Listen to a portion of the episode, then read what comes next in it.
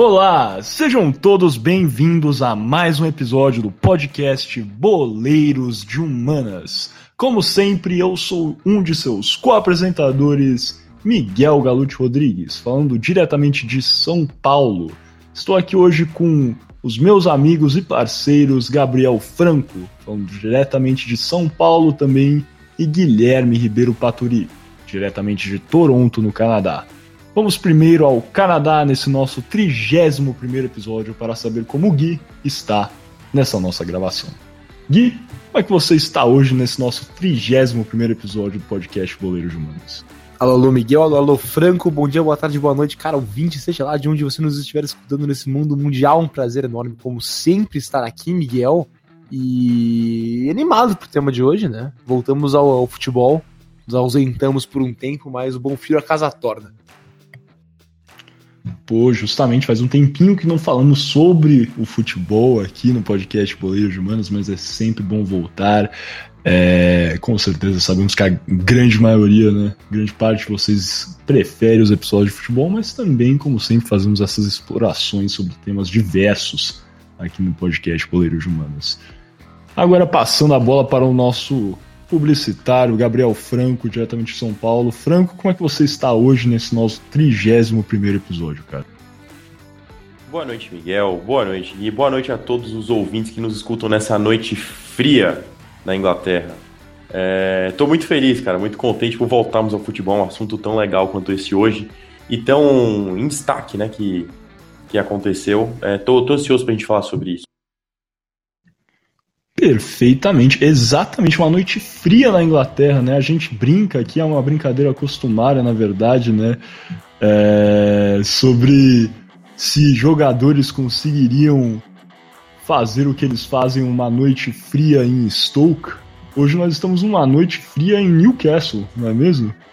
Aos que não sabem, né, vamos fazer aqui, já estão lendo como sempre o nome desse nosso episódio, mas vamos conversar um pouquinho sobre a compra, né, é, do Newcastle United por um conglomerado, né, ligado à família real da Arábia Saudita, né, essa compra que aconteceu aí é, no dia 9 de outubro, na verdade, né, estamos lançando aqui esse episódio é, quando estamos lançando? No dia 15 de outubro, na verdade, é uma compra super recente, na verdade, então é, realmente acho que é um tema que vai estar em alta nos próximos meses, nas próximas semanas, e com certeza vai valer a pena a gente conversar aqui hoje das minúcias, não só é, financeiras dessa compra, que, como vocês podem imaginar, e alguns já devem ter ouvido falar, foi realmente esmagadora, valores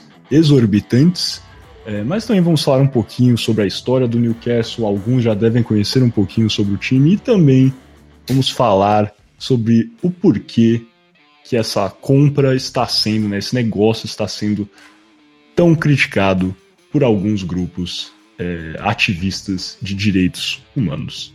Sem mais delongas, vamos passar então para o primeiro bloco, o kickoff.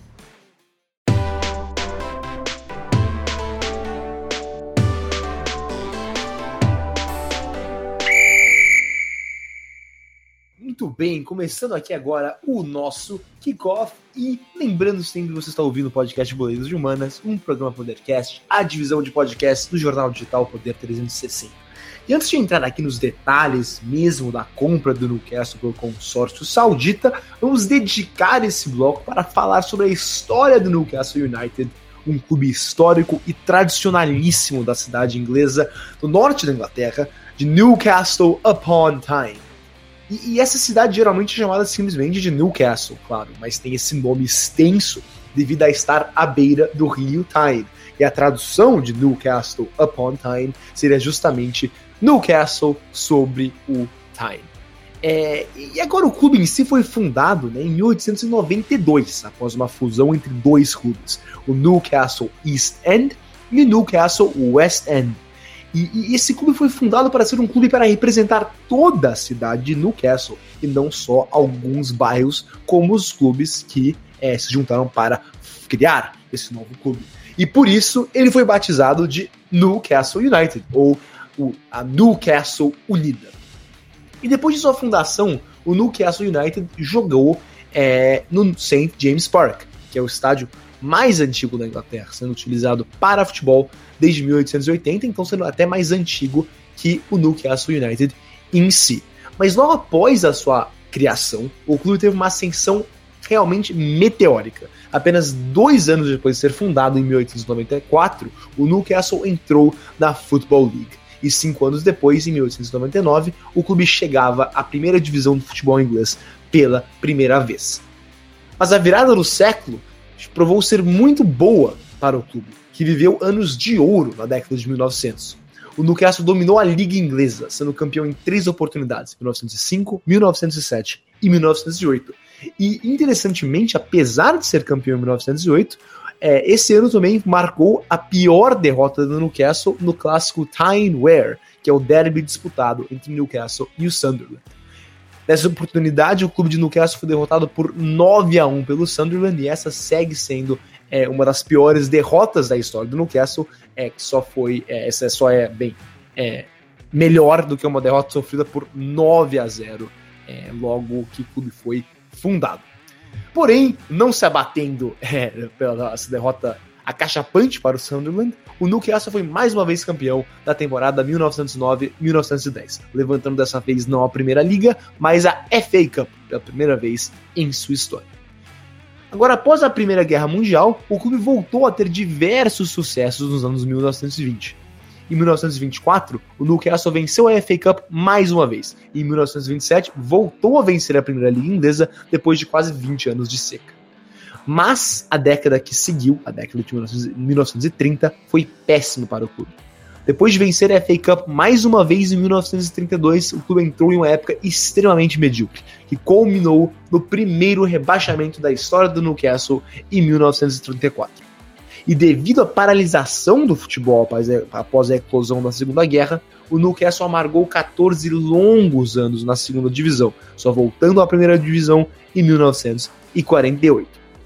Mas é inegável que quando voltou à primeira divisão, o Newcastle voltou com estilo conquistando duas FA Cups seguidas em 1951 e 1952 e vencendo o mesmo torneio mais uma vez em 1955.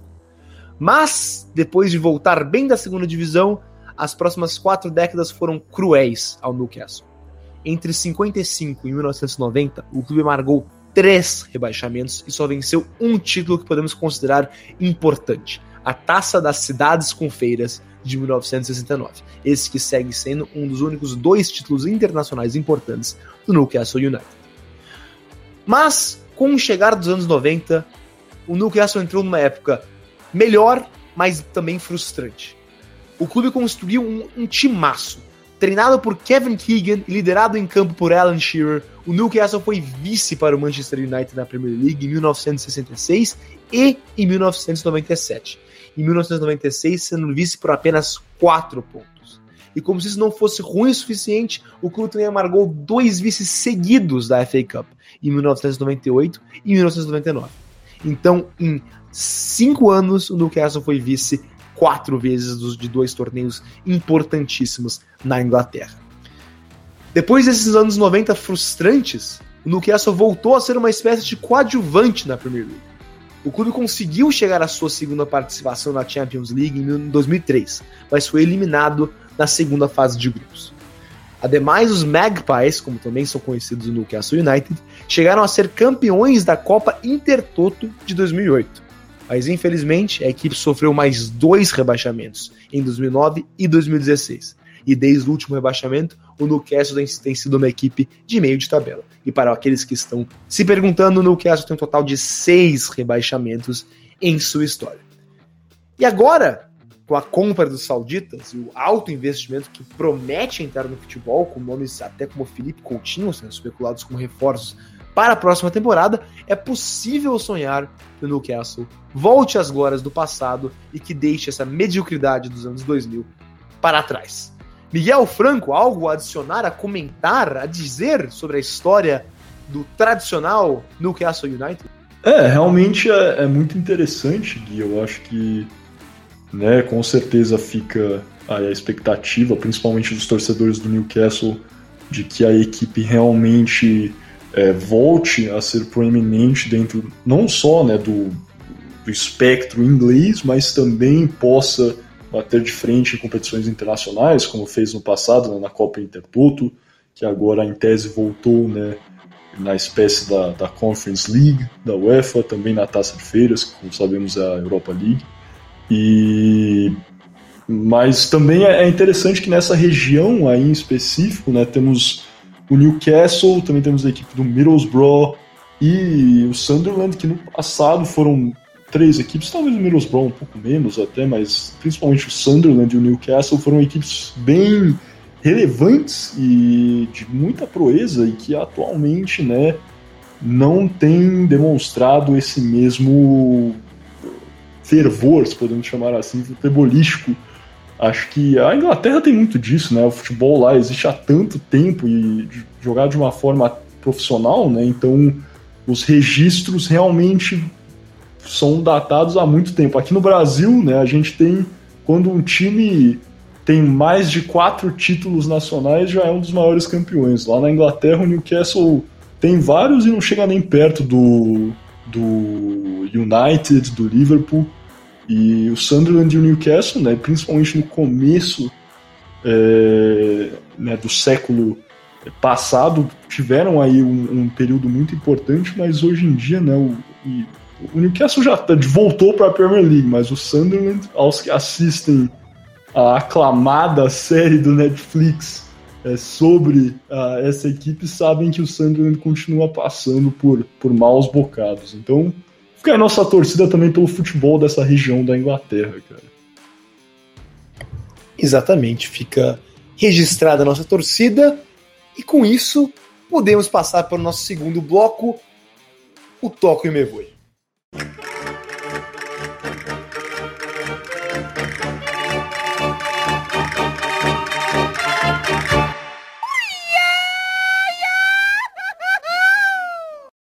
Sejam bem-vindos ao Toco Boi. Hoje no Toco e Me Boi, é, eu, Gabriel Franco, vou falar um pouquinho do background da compra do Newcastle United. É, gostaria de lembrar que você está ouvindo o podcast Boleiro de Humanas, um programa Poder Cast, a divisão de podcast do jornal digital Poder 360. Bom, como todos já sabem, é, como foi noticiado, foi visto em diversos meios comunicativos, o Newcastle United se tornou neste último dia 7 um dos clubes, se não o clube com o maior poder aquisitivo no mundo. É, a equipe foi comprada não necessariamente pelo fundo de investimentos, mas é o que todo mundo fala que é o fundo de investimento público da Arábia Saudita. E de acordo com a imprensa da Inglaterra, a negociação foi de 300 milhões de libras, cerca de 2,2 bilhões de reais. Então, cara, é, você pensa assim, puta, quase um Neymar, sabe? Então a gente tem, tem aí uma, um, uma certa quantia investida apenas na compra do Newcastle. Antes disso, o clube residente é, do St. James Park pertencia ao Mike Ashley, que é um bilionário britânico, um, empre é, um empresário do setor do varejo. É, o grupo varejista que ele controla tem foco no mercado de artigos esportivos. É, além disso, o Newcastle ele tem uma torcida muito fanática e ele é muito conhecido por uma aparição de um grandíssimo jogador é, em um, em um em um episódio, talvez hollywoodiano até. Não sei se o Miguel e o Gui vão se lembrar, mas Santiago Munhoz foi. É uma das grandes referências quando você fala do Newcastle United, principalmente quando você fala do Newcastle United dentro do Brasil. Não sei se você já viram o filme é, Gol, o filme Impossível, mas é uma recomendação assídua sobre o Newcastle que, que temos que fazer, né? Pois é um, é um filme referência quando você fala de futebol é, e futebol dentro da, das, das telinhas do cinema. Pô, com certeza. Eu acho que quem aqui não comemorou. Ah, pô, não vou fazer um spoiler, mas assistam o filme, vale a pena. Inclusive o Newcastle, eu não sei se fechou o negócio, mas eu vi há alguns meses que o Newcastle estava indo atrás do jogador Santiago Nunes, também um mexicano que jogava no Santos Laguna. Alguém sabe se fechou esse negócio? Sim, fechou o negócio, fechou ele está integrado né? ao time. Cara, eu achei isso muito legal. Tomara que dê certo, cara, porque daí seria realmente o sonho impossível, cara. Como diria no Brasil, uma grande jogada de marketing do Newcastle United. É isso. É. Mas sim, falando agora sobre a compra, que eu acho que é o fator principal, além de, lógico, é, do Santiago Muniz, que, eu, que é, um, é, um, filme que eu gosto muito, no caso Gol, né? Mas o Newcastle e a torcida, eles veem essa como uma excelente oportunidade de retomar o período glorioso do clube que, assim como o Gui já disse, foi quatro vezes campeão inglês. É, recentemente, o Newcastle enfrentou rebaixamentos melancólicos e tem como título mais recente o da segunda divisão inglesa, da temporada de 16 e 17. E atualmente, o Newcastle é o vice-lanterna do campeonato inglês. É, inclusive, um fato curioso é que o Mike Ashley, ele, ele, ele é, é, ele tem uma certa discordância por grande parte da torcida do Newcastle na temporada 17, que é a temporada que o Newcastle sobe. Mas o grupo saudita, ele atualmente já planeja uma reformulação ainda na janela de fevereiro, visto a situação atual do Newcastle, que é o vice-lanterna do campeonato inglês, é, e eles estiam gastar cerca de 1,5 bilhões de reais. Aí é menos do que o Neymar, no caso. É, mas assim, é uma, é uma grana gigantesca, visto que o, o, clube, o clube foi comprado por 2,2 bilhões e eles planejam gastar 1,5 bilhões apenas com reforços. Como já disse, é mencionado o Felipe Coutinho, Gareth Bale, entre outros jogadores que não são tão utilizados assim em outros clubes ingleses, como por exemplo o United. É, tem uma barca que eles planejam contratar do United, eles estão falando de Lingard, de, de, de Bailey, entre outros de, de Bailey, desculpa, é, entre outros jogadores que que tem um certo renome, custariam um, um, um, certo investimento, mas no caso trariam também um retorno midiático até muito importante para o Newcastle, principalmente nessa primeira fase de reformulação, é, que lembra muito quando o Paris é, teve a sua primeira reformulação, que contratou diversos jogadores é, famosos do cenário mundial, jogadores que passaram por, clube, por, clubes grandes, mas que não deram tão, tão certo assim. Por exemplo, o Menez, é, é, o, o, próprio Matuidi, que já estava no, no, é, no, próprio clube, foi contratado depois e depois foi revendido. É, a gente tem o Lugano, que o Lugano ficou muito tempo no Fenerbahçe, foi contratado como principal zagueiro na época, entre outros jogadores. Então é um costumeiro fazer esse tipo de, esse tipo de contratação. Lógico, o PSG teve o Ibrahimovic, mas não se compara. Mas é costumeiro fazer esse tipo de contratação. É, mas, cara, eu acho que assim, é legal a gente ficar falando de contratação, de dinheiro investido, mas eu acho que vale também é, entender um pouquinho da razão dessa compra. É, o acordo ele foi anunciado como, como aquisição de consórcio. Então o mesmo é dividido em três partes. Eu falei mais acima do, do Fundo de Investimento Privado da Arábia Saudita, que é o PIF. É, tem uma empresa de capital de risco privado, que é a, PC, que é a PCP Capital Partners, e também o RB Sports and Media, que aí eles três juntam esse consórcio que vai administrar o Newcastle United agora com a compra. O administrador desse consórcio é Mohammed bin Salman, é, Salman, eu acho que é, meu sotaque saudita, no caso, não está muito bom, é, que ele é príncipe herdeiro, primeiro vice-ministro e o ministro de defesa do país. Além disso, agora ele é o dono majoritário de 80% do clube do norte, é, do norte inglês. Apesar disso, segundo a Premier League, existem garantias jurídicas que asseguram que o governo saudita não controlará o clube inglês. É, então, assim, como que vai ficar dividida é, esse consórcio dentro da administração do Newcastle, visto que o administrador é o príncipe herdeiro? é, eles dividiram as representações conforme as empresas. Então a gente tem um representante do fundo saudita, é, que vai ter um cargo oficial, que é o Yassir Al-Rumayyan, é, e ele será o presidente não executivo. A gente tem a presidente da PCP, que é a Amanda Stavely, que terá uma cadeira no conselho do clube, e representando o RB Sports Media, é, e meio que fechando né, essa trindade do consórcio, Jamie Relben será o diretor do clube um dos diretores do clube, no caso, né? É... Bom, então, vista essa divisão, dá para entender que foi um negócio muito bem planejado, e é bem verdade que essa compra não é de hoje. Desde 2017, como eu já disse, desde 2017 que a torcida ela já vem criticando um pouco do, do, do Mike Ashley. É, desde 2017 essa compra já, ela, ela já, já é meio pré-programada porque você percebe uma aproximação entre o Newcastle e esse fundo de investimento. É, o que acaba reacendendo debates, bem como o nosso, no caso, a respeito do uso de governos ditatoriais como forma de, é, de apagar ações que violam os direitos humanos. É, a gente tem um nome para isso dentro do, do meio esportivo, que é o sports washing, e já foi utilizado dentro do, do próprio Brasil é, na década de 70. Eu acho que o Miguel vai poder falar um pouquinho mais sobre isso depois, na parte dele. É, mas assim, o que aconteceu para a compra não ter acontecido antes? Alguns processos que acabaram travando essa compra. É, e eu acho que o principal deles, no caso, foi a acusação da Premier League e do governo inglês ao governo saudita de piratear transmissões de jogos do campeonato inglês. É, visto que em 2020 a Liga e o governo inglês acusavam eles disso. É, e a Arábia Saudita, ela, ela não conseguia operar no país por conta de um conflito diplomático entre sauditas e o Catar. E o Catar tem grandes investimentos dentro da Premier League. Isso foi um empecilho, visto que o governo saudita também controla as emissoras de televisão do país. Então, se existe, uma, é, se existe no caso, uma transmissão pirata dentro do governo, dentro do, do país saudita, no caso, quem estava intermediando indiretamente era o governo saudita. É, dito, é, até porque a principal, a principal TV, se eu não me engano, lá é a Al Jazeera, que é do, do governo. É, dito isso, a compra foi vetada em 2020.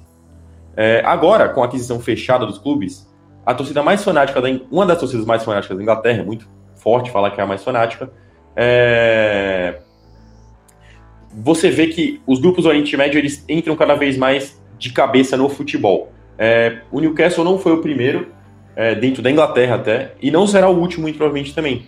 É, o St. James Park, recentemente, ele foi invadido e tomado por torcedores de todos os tipos do Newcastle. Não sei se vocês viram até, é, Miguel e Gui, é, os torcedores invadindo o gramado do St. James Park e comemorando como se fosse um título a compra do clube. É, é bem verdade até que o dinheiro não compra a história que o Newcastle já possui, como foi mencionado pelo Gui, mas tende a deixar sim o time mais competitivo e impulsionar a briga dos mesmos por grandes competições em um futuro próximo. Vale lembrar que o Newcastle é um clube inglês é, e por conta das cotas transmissivas, é, as, as, a boa divisão de cotas transmissivas da Inglaterra, o Newcastle ele já possui uma certa estrutura. Então, não precisam ser feitos tantos investimentos em estrutura, visto que o Newcastle é um clube que já tem uma estrutura certamente de ponta. É, e assim eles querem brigar por grandes competições em um futuro próximo. Lógico, talvez não no próximo ano, mas em, é, em um projeto a longo prazo de 4 ou 5 anos, isso vem acontecer, que é normalmente o que acontece é, quando, quando entram caminhões de dinheiros assim em clubes. É, toda essa euforia, destaque na mídia, é, especulação de reforços, impulsionamento na venda de produtos licenciados do clube, parece até ser bem benéfica. Mas eu acho, a opinião minha no caso, não sei se vocês vão concordar, que evidencia que sim, o sports, é, o sports washing é uma prática de certo sucesso e que precisa ser melhor analisada com calma por ligas e confederações na hora desse tipo de compra. É, Miguel, Gui, algum ponto adicionar sobre a compra? Algum ponto de discordância sobre essa última? Não, Franco, acho que eu concordo. Acho que a gente vai falar mais sobre isso no, nas alternadas. Eu, eu concordo em, em, em, essência com o que você falou. Eu só queria adicionar algum, alguns rumores, são bem, bem divertidos. É, estão falando que, enfim, o atual técnico do, é, do Newcastle, Steve Bruce, vai ser é, demitido nas próximas semanas e que Frank Lampard vai iria estar bem.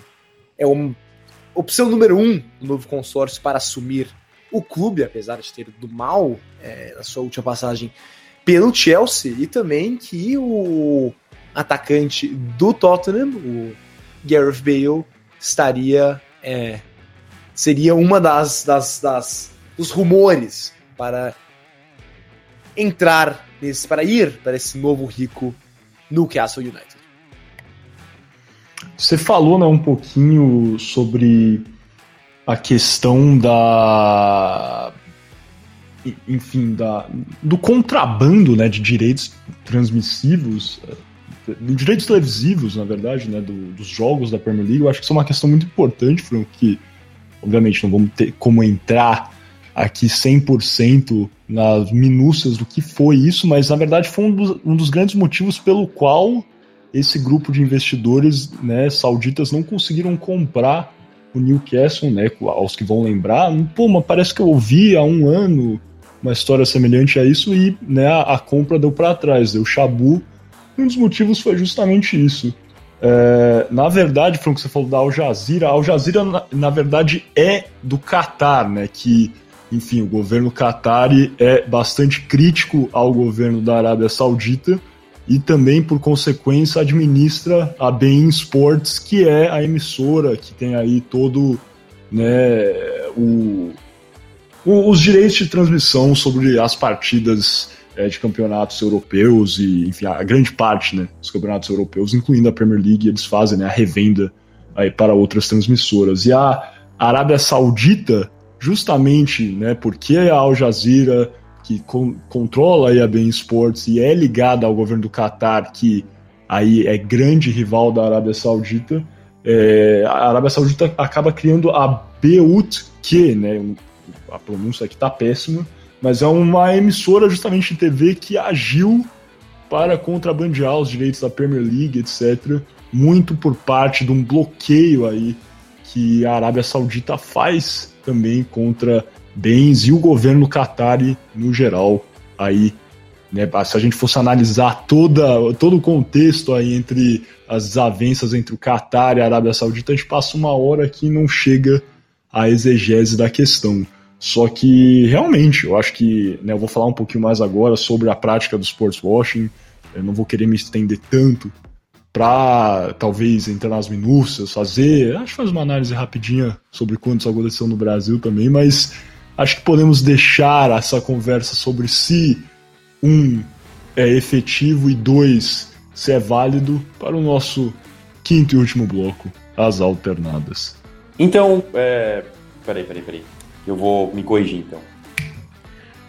Muito bem lembrado, Mix. É, então peço até desculpa no caso pela confusão que eu fiz. Eu acho que é, é confusão costumeira, né? Acontece.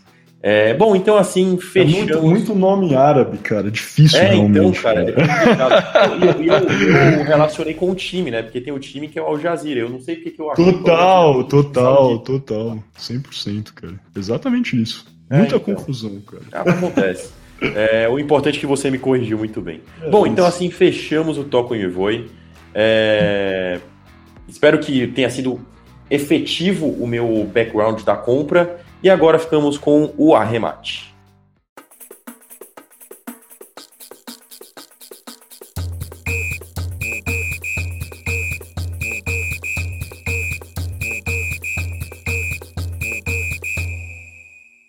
Sejam bem-vindos novamente aqui ao podcast Boleiros de Humanas. Lembrando que Boleiros de Humanas é um programa Podercast, a divisão de podcasts do jornal digital Poder 300 e 60.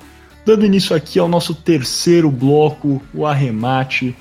Vamos falar um pouquinho né, sobre as polêmicas realmente ligadas aí à família real da Arábia Saudita, a essa compra do Newcastle e também um pouquinho sobre sports washing, né? Sports washing, o que é esse termo? É um termo relativamente novo.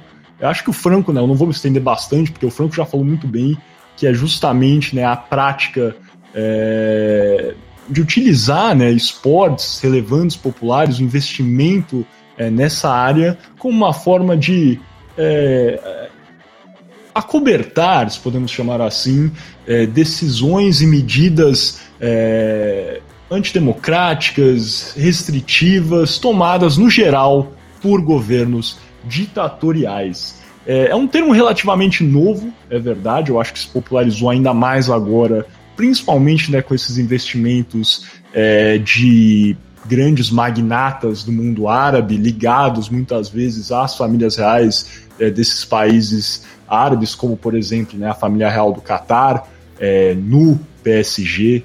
Né, com, nós sabemos aí já tem um investimento, igual o Franco e o Gui já falaram, há algum tempo aí no Paris Saint-Germain.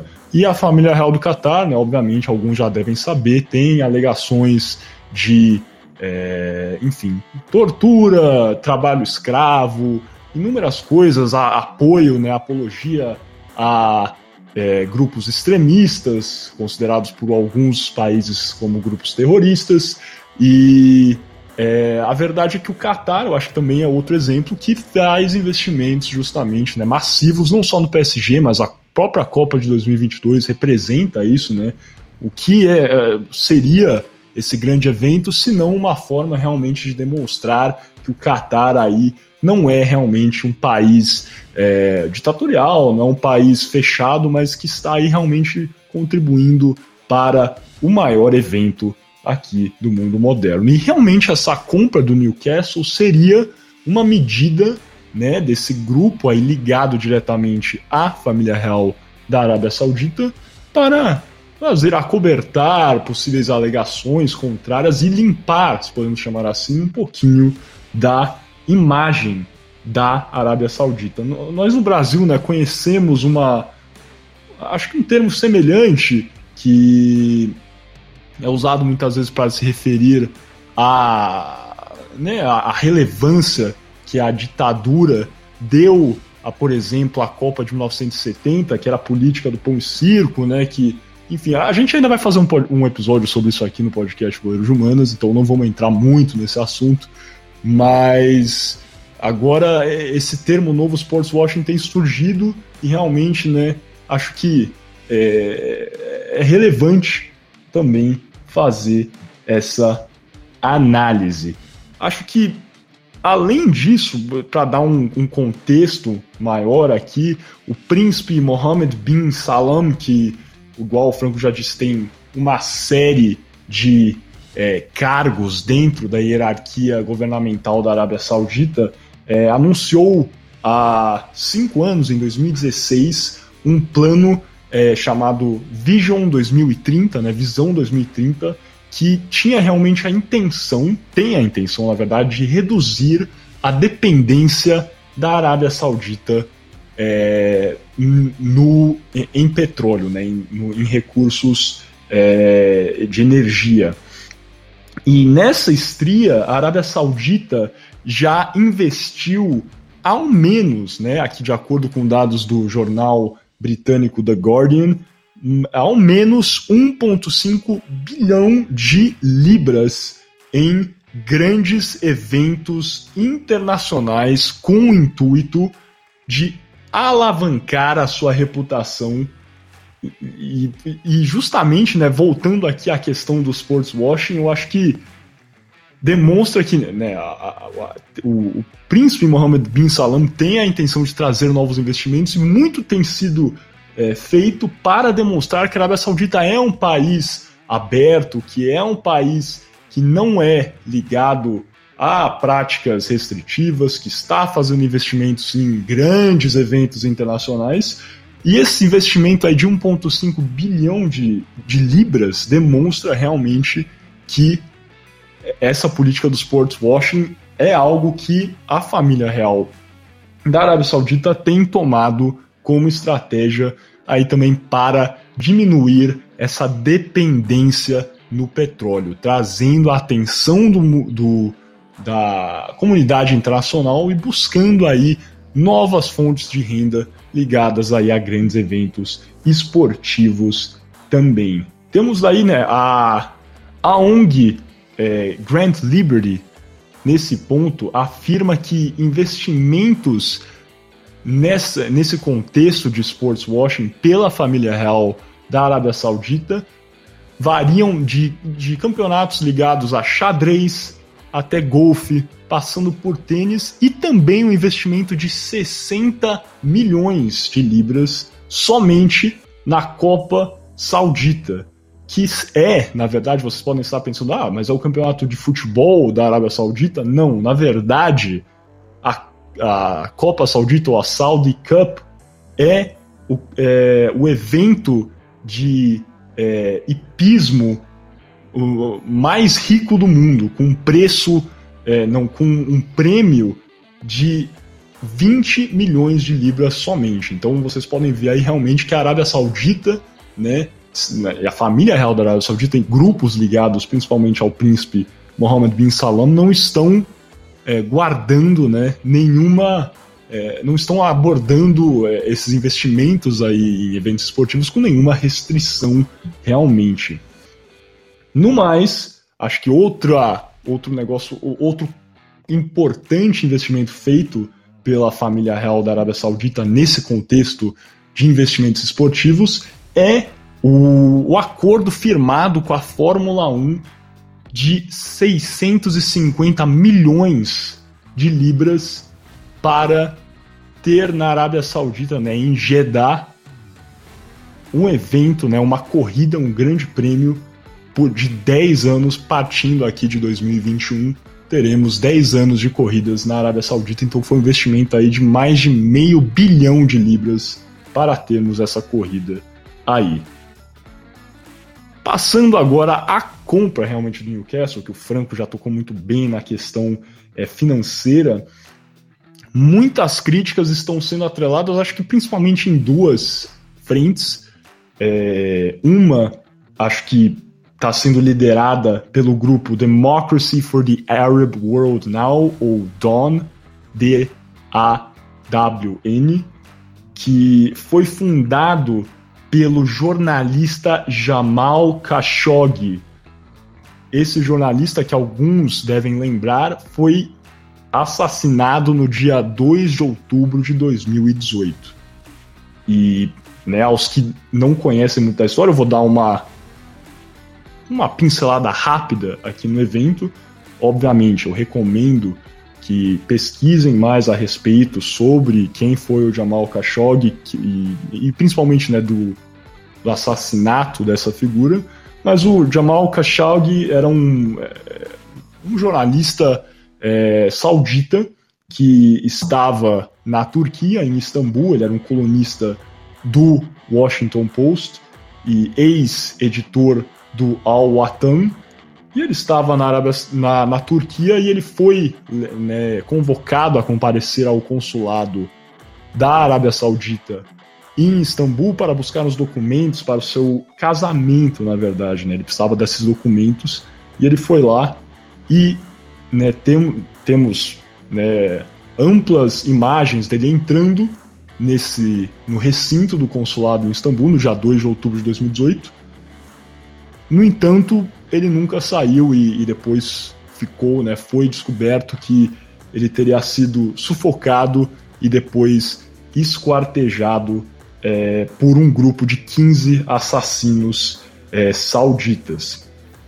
Existem aí gravações de áudio também é, dos últimos, né, das últimas palavras do Khashoggi que agora já estão né, é, públicas, todos têm acesso é, a, essa, a essas gravações e a investigação é, feita pelo governo da Turquia concluiu que o Khashoggi, na verdade, tinha sido é, enforcado no momento que ele entra no consulado. Ou seja, ele entra no consulado e ele já é realmente abordado é, por esses é, assassinos. E nessa investigação feita pelo governo turco, assim como uma investigação é, feita pelo New York Times concluiu que esses 15 assassinos sauditas estavam ligados ao príncipe Mohammed bin Salam. Esse jornalista, Jamal Khashoggi, era um grande crítico do governo da Arábia Saudita, do, das medidas tomadas pelo herdeiro, né, pelo príncipe Mohammed bin Salam. E né, essas investigações concluíram que esse, que na verdade o Mohammed bin Salam tinha uma participação no assassinato do Jamal Khashoggi, esse jornalista que era grande crítico é, das medidas do governo e também, principalmente, da sua figura. É, na verdade, os Estados Unidos, né, o governo americano, é, mediante a CIA, também fez uma investigação que concluiu que o Mohammed bin Salam teria aprovado, né, assinado é, concordando com o assassinato do jornalista Jamal Khashoggi. Isso tudo foi negado pelo governo da Arábia Saudita, é importante ressaltar isso sempre. Mas, né, temos aí essas investigações do New York Times, da Turquia e também dos Estados Unidos que concluem essa ligação aí direta não só do governo da Arábia Saudita, mas também do príncipe Mohammed bin Salam no assassinato e né, esquartejamento do jornalista Jamal Khashoggi no dia 2 de outubro de 2018. Em uma né, citação direta é, da diretora executiva do DON, ou desse grupo, né, Democracy for the Arab World Now, que foi fundado pelo jornalista Jamal Khashoggi, Sarah Lee Whitstone, que é né, a diretora executiva, declarou, abrem aspas, o Newcastle acaba de vender o seu nome e a sua reputação a um governo brutal com um líder brutal. Nessa, nesse campo também acho que vale a pena ressaltar aqui que também temos críticas feitas por grupos ativistas, por ONGs ligadas a, a grupos de direitos humanos, é, pelo investimento e pela ligação da Arábia Saudita no conflito no Iêmen, que aí já perdura por anos, né?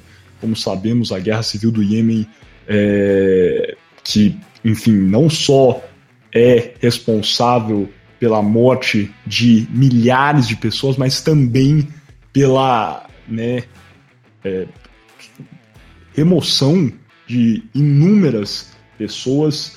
É, o Iêmen é, é um dos países que tem um maior número de é, refugiados no planeta Terra e muito se está conectado com esse conflito civil que já perdura há anos dentro do, do território do Iêmen.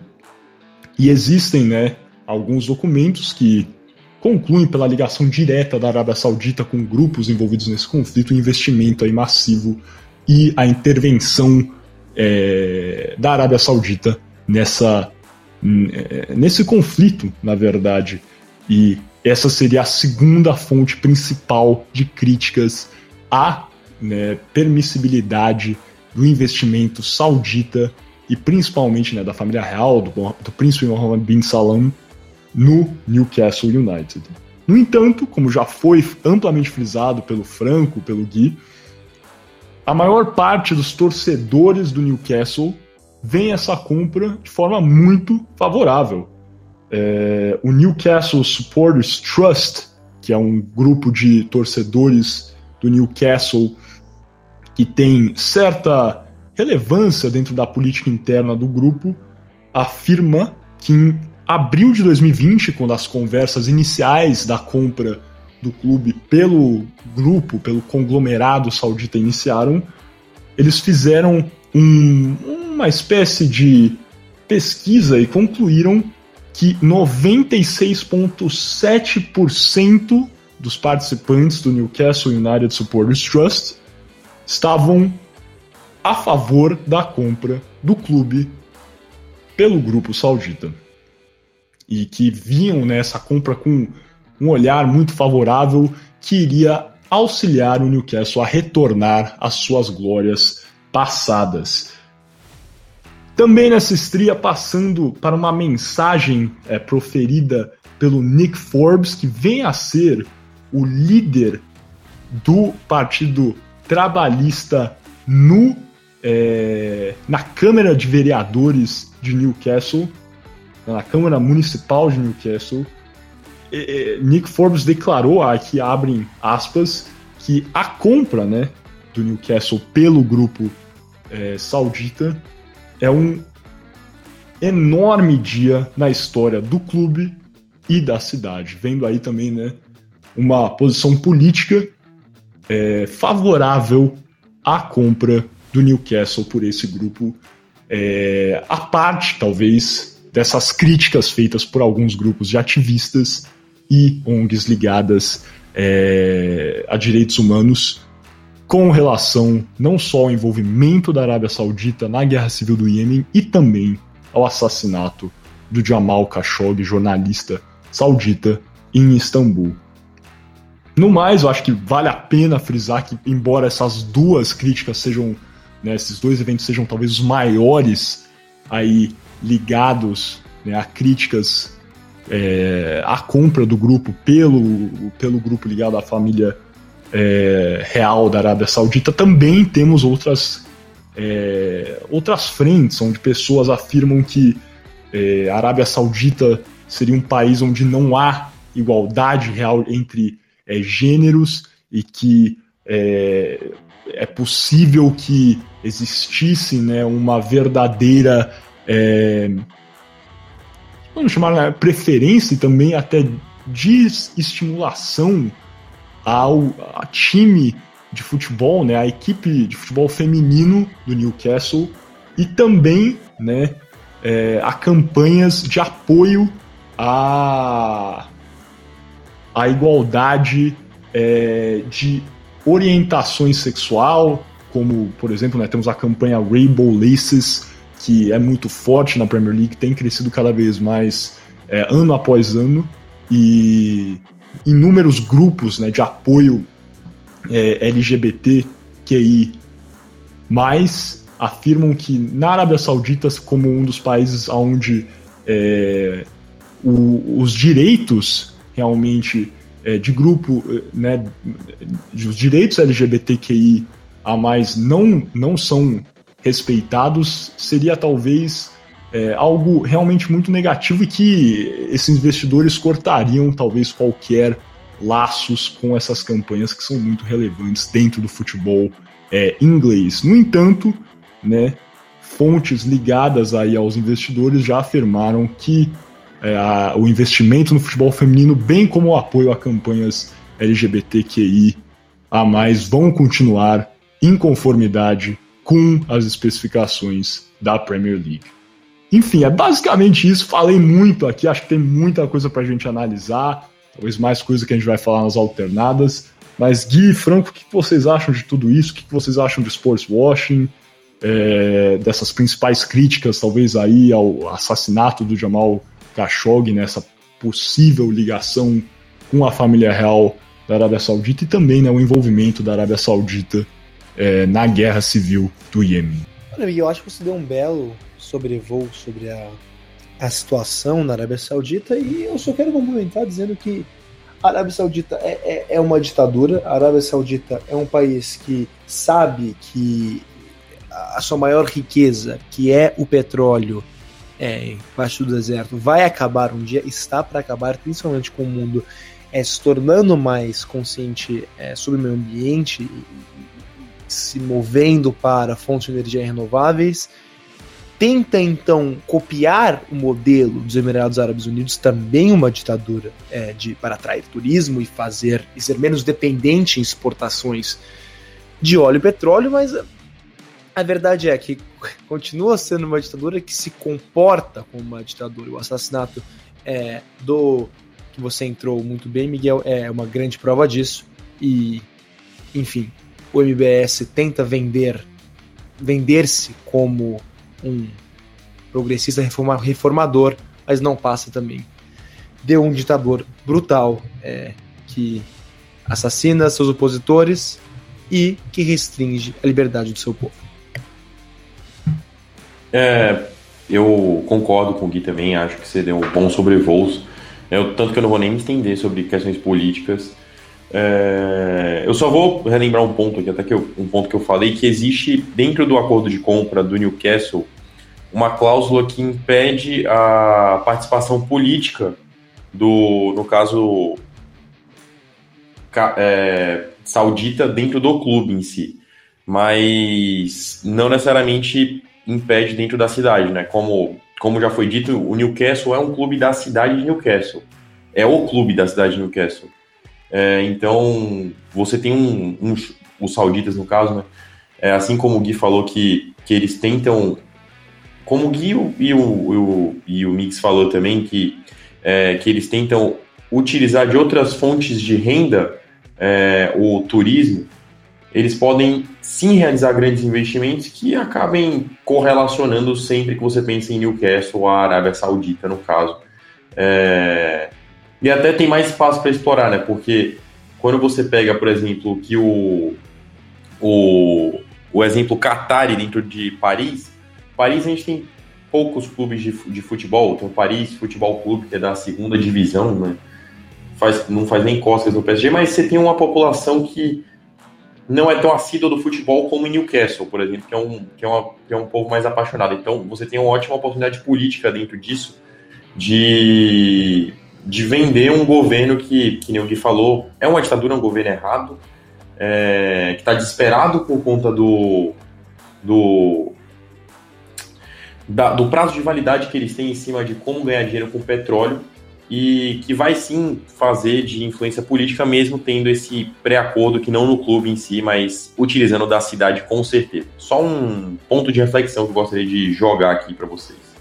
É, levantei a bola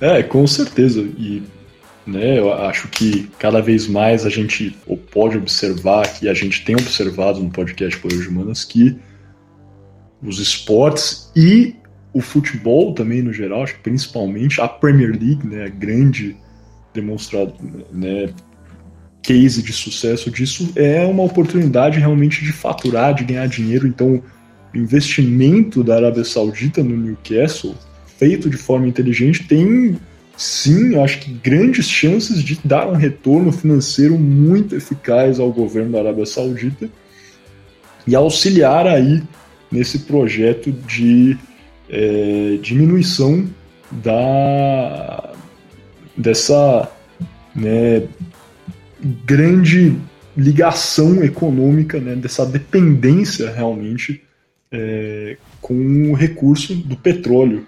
E com certeza também trabalhar para é, empregar esse componente aí novo do sports wash, né, desse, dessa aplicação do soft power, não só na Arábia Saudita, mas com certeza também na comunidade internacional e no Reino Unido, com certeza também. Mas sem mais delongas, vamos fechar aqui então essa nossa primeira parte. É... Lembrando sempre aí, para você que está ouvindo no provider de áudio, é só clicar aí, tá do seu ladinho a segunda parte. Vamos ter aqui o nosso quarto bloco, o Shootout, onde vamos ter as nossas perguntas e respostas sobre os temas debatidos hoje, principalmente focando no Newcastle, na história do Newcastle. E depois vamos partir para o nosso quinto bloco, as alternadas. Vamos, vamos ter aqui no nosso debate é, sobre o que falamos hoje, o que debatemos hoje e vai ser muito bacana também, porque eu acho que é um tema que está muito em alta e tem aí reverberações no mundo do futebol no geral. Se você está ouvindo no YouTube, é só deixar rolar o vídeo. Fica ligado, conto com vocês e até daqui a pouco.